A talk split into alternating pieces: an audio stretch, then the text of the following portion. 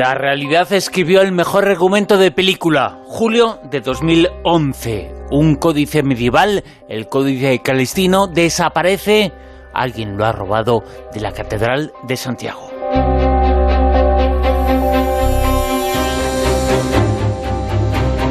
Y es que, como dice el dicho, donde hay queso, salen las ratas.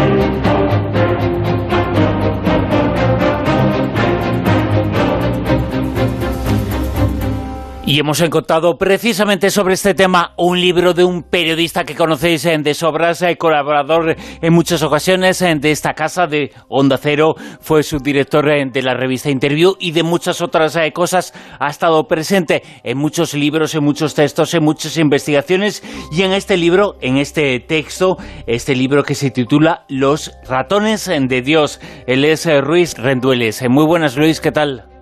Hola, ¿cómo estáis? Hola, buenas noches. Julio de 2011 desaparece el Códice Calistino. Es un argumento de película que parece del eh, siglo XII, como el Códice, pero que ocurrió en pleno siglo XXI, en el tiempo de lo digital, en el tiempo de los móviles, en el tiempo de lo avanzado, ocurre algo que es digno de una película, pues eh, de una película eh, del medieval, ¿no? Sí, de hecho, los policías que llegan desde Madrid, de la Brigada de Patrimonio, a investigar esa desaparición del códice, del pergamino, eh, lo que contaban, y viene en el libro, es que cuando ellos entraban en la Catedral de Santiago de Compostela era como entrar en la Edad Media, ¿no? Porque lo que acabas de decir tú, los móviles no existen, eh, la digitalización casi no existe, y ahí viven solamente unos canónigos, que son los que gobiernan el templo, dirigidos por el deán, y viven lo que ellos llaman, algunas personas llaman seres gregarios, que son los empleados que, que circulan por el templo, ¿no? Eh, toda clase de personas que viven del templo y que llevan allí pues de generación en generación. la persona que tira el botafumeiro, que le llaman tiraboleiro, un electricista, una mujer de la limpieza. Unas 30 personas en total, 15 que son los que tienen el poder y otros 15 seres gregarios, y en esas 30 personas, como si fuese una novela de Agatha Christie o un escenario del Cluedo, tiene que estar la persona que se ha llevado el códice porque no se ha forzado la cámara, eh, la estaba abierta y no hay ninguna señal de violencia. Siempre desde el principio se pensó que el culpable tenía que estar dentro, fuera quien fuera, pero era alguien que tenía contactos eh, con el interior o que eh, vivía dentro. esta es una historia de monjes, de guardianes, como decías. Sin embargo, el culpable ha resultado ser un electricista. Sí, un electricista, pero uno de esos seres, uno de esos seres gregarios que empezó a a encargarse de, la, de los cables, del cableado de la catedral, cuando, porque su tía hace muchos años, muchos, muchos años, llevaba leche fresca a los, a los curas de la catedral. ¿no? Él entra así en la catedral hace muchísimos años y consigue mantener el puesto hasta que es despedido en el año 2005. A pesar de eso sigue yendo a la catedral, guarda un rencor profundo hacia el deán y Manolo Castiñeras está robando, eso se descubrirá, se descubre en el libro, solamente se descubre cuando llegan los policías, está robando dinero de la catedral pues durante muchos años. Se calcula que robó más de dos millones y medio de euros de la catedral de dinero de los peregrinos, claro. Sí, sí, sí, sí. Pero el último golpe que da es el del códice porque él entiende que es lo que más le va a doler. Es el libro preferido del deán, del, del jefe de la catedral. Y él entiende que robando ese ese libro destruye al Deán y de hecho lo consigue porque el Deán es destituido por, por el desastre que se el desastre y el oscurantismo que se revela en, las personas que han gobernado la catedral de Santiago tanto tiempo. Porque es una historia, bueno, vamos a contar un poco porque eh, evidentemente el electricista se estaba haciendo con mucho dinero del llamado cepillo, pero el robo del códice eh, supuso un salto a otra dimensión, un tesoro importantísimo, pero ¿qué es ese códice calistino? Es del siglo XII, ¿no? Sí, es un manuscrito del siglo XII, es chiquitín, tiene unos 30 centímetros de largo por 22 de ancho. Eh, básicamente son, ahí tiene cinco partes, está dividido en cinco partes, son 225 folios y, básicamente es eh, una campaña de promoción, una formidable campaña de promoción, se llama Calistino porque se hablaba de que lo había escrito el Papa Calisto, no es cierto. Pero fue una campaña de promoción extraordinaria para convertir Santiago en una especie de segunda capital del cristianismo. Y tiene un valor incalculable. Hay una copia en el British Museum y estaba valorado como mínimo, como mínimo en 7 millones de euros, aunque cuando sucede el robo eh, se habla de 100 millones de euros. Es una primera guía de viajes del mundo, tiene todos los milagros del apóstol Santiago, en fin, es una crónica, una guía del camino para peregrinos, no hay ninguna, ninguna obra igual en todo el mundo. ¿no? que cuando la policía quiere explicar a los jefes políticos qué ha ocurrido en Santiago, la trascendencia de lo que ha ocurrido en Santiago, no solamente dice han robado el códice calistino, sino para explicárselo a algún político menos culto, le dicen es como si hubiesen robado las meninas del Museo del Prado. Este libro, titulado Los ratones de Dios, insistimos, eh, se encuentra en Al revés. Eh, su autor, eh, Luis Rendueles, está esta noche con nosotros. Es un periodista, un periodista de sucesos, y este es uno de los sucesos más increíbles a los que te habrás enfrentado en tu vida. te has enfrentado con todo, pero es que este es un suceso verdaderamente, es que parecía de película si, si no fuera que sucedía en realidad, ¿no? Bueno, yo, la escena del crimen es, es, no hay otra igual. Mm. Es una catedral, es una joya y, los personajes son también personajes de, pues casi de película, ¿no? El, título del libro, el de Anne, el, jefe de la catedral de Santiago, tiene un teléfono donde tiene hilo directo con la Moncloa y se lo enseña a los policías cuando llegan. Es una demostración de poder. Descuelgo el teléfono y está el presidente del gobierno al otro lado, ¿no? Y es cierto. Eh, además hay personajes, por ejemplo, se encuentran con, que hay una primera denuncia, todo, toda clase de ajustes de cuentas entre la gente que hay. Hay una persona, una monja, que dice que el ladrón es el organista del templo. Eh, investigan al organista del templo y se dan cuenta de que la monja le odia porque ella dice que cuando toca cantar en misa, ella va a cantar y el organista toca más fuerte para que no se oiga su preciosa voz. ¿no? A partir de ahí hay una cantidad de ajustes, de, hay el guardián, la persona que se queda sola, imaginemos una persona que se queda sola cada noche en la Catedral de Santiago con las llaves del templo, también se investiga esa persona, se investiga la persona que lanza el botafumeiro porque se encuentran unas cantidades de dinero, vamos a decir, demasiado eh, florecientes en, alguna cuenta corriente. En fin, todas las personas que crecen y que brotan por la Catedral de Santiago forman parte de un mundo que no es el nuestro y tienen un poder y un... Y un eh, la Catedral de Santiago, a mí me decían también, las personas que gobiernan la Catedral de Santiago tienen más poder sin duda que el presidente de la Junta de Galicia. A mí me gustaría, Luis, efectivamente, por lo que estás comentando, que, nos ampliaras un poco eh, cómo es, porque por lo que dices es como un microcosmos, ¿no? Lo que hay ahí en esa catedral. Entonces, yo no sé eh, la cantidad de, millones de peregrinos que habrán pasado por allí, la cantidad de dinero, que, hasta qué punto está controlado ese dinero que llega, hasta qué punto ellos dan cuenta al Vaticano, si son independientes y tienen ahí como una pequeña bula o tienen eh, sus pequeñas auditorías, ¿cómo, ¿cómo se mueven allí para pues tener ese hilo directo, como tú dices? Hasta este robo eran totalmente independientes. De hecho, hay un trabajador del Vaticano que colabora con la Policía Española en la investigación y les avisa y les dice que no se fíen de la gente de la catedral porque es una especie de sindicato una especie de Vaticano II que no da cuentas a nadie. ¿no? En cuanto al dinero de los peregrinos que se haya perdido, bueno, la policía le pregunta al administrador de la catedral si es posible que una sola persona robara 40.000 euros en un día, en un día, de la caja del templo, sin que ellos se dieran cuenta. Y le dicen que sí, que los días buenos podía haber 50.000 euros allí. Los datos, cuando, cuando ocurre todo el escándalo, eh, la Junta de Galicia decide intervenir y coloca a una persona a revisar las cuentas, ¿no? porque hasta ese momento nadie ha revisado esas cuentas. Y bueno, los datos no mienten. El, año del códice, en la catedral dijo que tenían 570.000 euros en donaciones de peregrinos, que ese año los peregrinos habían dejado 570.000 euros. Al año siguiente, con una persona, digamos, ajena a ese mundo tan cerrado, las donaciones fueron 1.030.000 euros. Es decir, o hubo una especie de devoción por Santiago ese año siguiente, coincidiendo con, con el Códice Calistino, o había muchos más ratones que el electricista, gente que cogía dinero, que es lo que él denunciaba, que había muchísima gente que cogía dinero de los cepillos de los peregrinos, ¿no? Y hay, personas que se han hecho hasta alguna casa en la manga de mal menor. En fin, es imposible saber cuánto dinero se fue de allí en todos estos años, pero es verdad que lo que se decía es que la, la catedral perdía casi 200.000 euros al año y ahora gana 200.000 euros al año. Luego, al acabar con esos ratones, gracias al Calistino, gracias a la policía, la catedral vive unos años de florecimiento tremendos. O sea, que nos podemos hacer idea que, había más de un ratón, sí, en la catedral. En esta historia tuvieron mucho que ver en la investigación de esa historia los eh, policías que se desplazaron hasta el lugar, los policías de la Brigada de Patrimonio Histórico. ¿Qué es esa brigada? Bueno, forman parte de la unidad central en Madrid y son unos policías muy especiales porque no son hombres de acción como estamos acostumbrados a ver, sino que son personas especialistas en arte casi nunca tienen que acabar haciendo detenidos, eh, digamos, violentos. Los ladrones de arte no suelen ser personas violentas, ¿no? Los grandes ladrones de arte. Y en este caso tampoco, ¿no? Y luego este caso fue muy especial porque tenían bastante claro hacer una lista de 13 sospechosos, como si fuesen los 13 negritos de...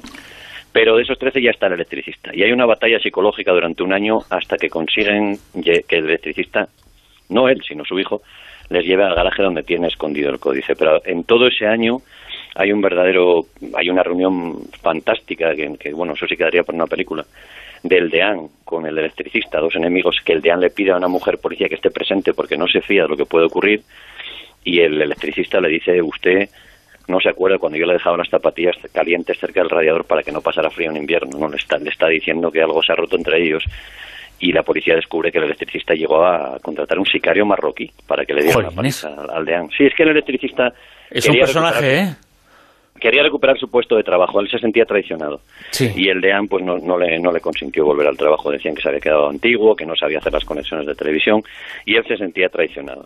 Eh, evidentemente hubo unos episodios ahí dentro eh, tremendos. Eh, te he dicho lo del sicario marroquí, pero hay insultos entre sacerdotes. La policía descubre que hay dos facciones en la Catedral de Santiago, una de ellas liderada por el párroco Alejandro Barral, que era afín al Opus Dei, y quería derribar al, al DEAN, había unas votaciones, quería derribar al DEAN porque entendía que era demasiado liberal, ¿no? O sea, ahí, dentro había también una guerra de sotanas, por insisto, por el poder, había también una guerra por el dinero, pues en fin, es, es, un mundo un mundo tremendo que en el año 1906, y ese era el temor de la policía, eh, se robó la cruz de Alfonso III de la Capilla de las Reliquias y fue un robo desde dentro también, nunca aclarado y hubo el miedo de que ocurriera otra vez lo mismo en el siglo XX, en el XXI. Entonces, por suerte, el robo del siglo XX quedó impune, nunca nadie supo lo que pasó. En el XXI, además de ese robo de dinero, se descubrieron, por ejemplo, que faltaban piezas del museo.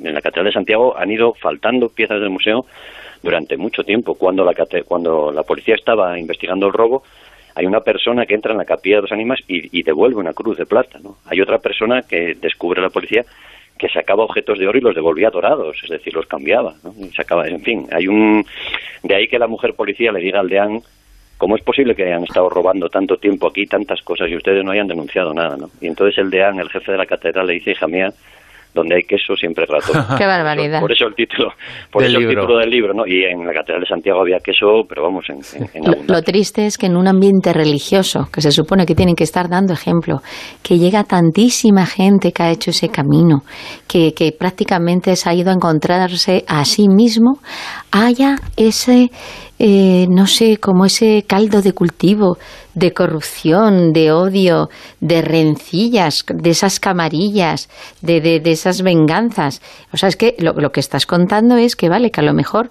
se ha cogido a este ratón, que era el electricista, que se veía tan claramente que incluso estaba deseando que el Deán se diera cuenta de que le odiaba y que iba por él, que, que ya es que lo, lo hizo a las claras. Pero independientemente de alguno que devolvió algo, por lo que estás contando, ahí hay algún ratón que se ha llevado todo lo que ha querido y nadie se sabe quién ha sido. Yo creo que más de uno y ahí yo creo que forma parte de la condición humana, ¿no? Es un lugar muy cerrado donde nadie entraba allí con muchísimo dinero y sin ningún control y no sé si nos dejaran a nosotros tres o con otros diez solos ahí dentro de la Catedral de Santiago con ese inmenso poder tampoco sé lo que tardaríamos en empezar a, tener comportamientos de todo tipo. Eh, eh, era demasiado poder y demasiado dinero, posiblemente, y hay unos episodios muy complicados también. Hay un hay unos rumores de, que hay algunos monaguillos que han tenido que han tenido que tener comportamientos determinados sexuales con algunos sacerdotes. Esa denuncia la hace también el electricista. En fin, hay, hay episodios, en el libro cuento un interrogatorio a un monaguillo que, que habían señalado como el efebo del deán y como en ese interrogatorio el, el, el monaguillo no tiene nada que ocultar, el, el, policía lo sabe, pero lo están utilizando para que el deán por fin hable, ¿no? Y casualmente después del interrogatorio el deán recupera la memoria y les dice, creo que hay un, un, cuarto con unas llaves, y en ese cuarto con las llaves está la clave del caso, están las llaves del electricista, ¿no? que demuestran que él fue el que robó el, el códice. Sí. Digo que si tuvieras que hacer un retrato robot de ese hombre del electricista que parece que es el epicentro en torno al cual gira todo, ¿qué diríamos de él? ¿Cómo lo presentaríamos? Eh, ¿Cómo era esta persona? Porque tenía que ser un personaje muy especial, incluso eh, psiquiátricamente también lo era. Bueno, él siempre, ahí él siempre rechazó ser entrevistado por psiquiatras hasta que después de la detención eh, acepta el consejo de su esposa de ver a un psicólogo. Mm. Él va a 15 sesiones con un psicólogo, hacen un perfil de, de que ya su abuelo y su padre tenían un síndrome, algún tipo de, de síndrome de Diógenes, y Castiñeiras puede tener un síndrome compulsivo de tipo acumulador. Lo que ocurre es que en ese entorno tan enfermizo de la catedral, tan propicio a, pues hizo que se desencadenara todo, ¿no? Es un tipo muy peculiar porque porque es un tipo eh, que robaba cartas de sus vecinos. Estuvo robando cartas de sus vecinos, fue condenado por ello y enterándose de la vida privada de sus vecinos durante muchísimo tiempo. es un tipo es un tipo que escribe unos diarios que vienen en el libro y unos diarios que son, pues te diría que eh, de una banalidad tremenda, pero pero muy es un contable. Él dice, hoy cogí 3.500 dólares, eh, 14 de mayo, me fui a tomar un café y luego me fui a casa. Solo se permiten esas anotaciones, son treinta y tantos cuadernos, solo se permiten esas anotaciones, pues poner cosas como hoy es mi cumpleaños, felicidades, pero muy poquita cosa más. No hay nada brillante ni nada que nos permita dibujar su mente. Es una cosa de, pues casi una contabilidad. Cada día lo que cogía, lo que sacaba, cómo lo apuntaba y lo que guardaba, ¿no? Eso es un tipo, eso sí, me decían los policías que es más listo que una ardilla, ¿eh? Pues, eh, es capaz de sentarse con ellos y decirles, por ejemplo, saludarles a la salida de la catedral y decirles si me entero de algo les aviso, ¿eh? que sigo mirando, que sigo buscando, porque le habían pedido que, le habían pedido que si, si, se enteraba de algo les dijera, ¿no? Y bueno, hasta el último momento estuvo negando que el, que el códice estuviera ahí, les fue diciendo cosas como que el deán era un desastre, que lo habrá perdido él, eh, les llegó a decir en una ocasión a la policía, cuando se muera el deán aparecerá el libro. Jolines. En fin, y eh, también el deán es otro personaje, el juez Vázquez Taín, que es el que llevó este caso, hablaba de que el deán era una persona fría, muy culta, de otro mundo distinto al electricista, pero una frialdad tremenda. Y el deán también eh, llega a sugerirle al electricista en ese encuentro del que te he hablado antes, que si la persona que tiene el códice lo, lo, lo contara, dijera dónde está, confesándose en cualquier iglesia de España, pues a esa persona nunca iría a la cárcel, nunca iría a presión, ¿no? Le, está insinuando que entregue el códice confesándose, ¿no? ¿El DEAN llegó a decir su lista de sospechosos? No, no, el DEAN llegó a apuntar incluso al electricista, claramente.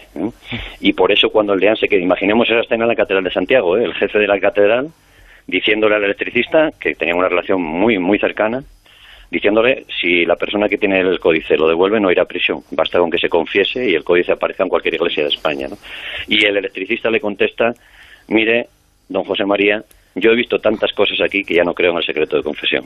Toma y así se, así se, termina esa reunión y en esa operación para recuperar el códice fracasa. Luego, por suerte, la policía lo encuentra. ¿Y dónde se encuentra ahora el códice? ¿Ha vuelto a su lugar original? Sí, sí. ¿Está protegido? Sí, sí, ha vuelto a su lugar original. Es como un, un bebé. Está, no puede tener menos del 53% de humedad, ni más del 65%. Tiene que estar entre 13 y 21 grados. Sí, hay una serie de nuevas cámaras y nuevas medidas de seguridad en, en la catedral. Eh, el deán perdió su puesto, fue apartado. Además, se había envuelto en un episodio de, de posibles abusos a un, a un, menor a la salida de la catedral. En fin, eh, la, la iglesia lo tienen eh, apartado en Milladoiro, ya no es el deán de Santiago.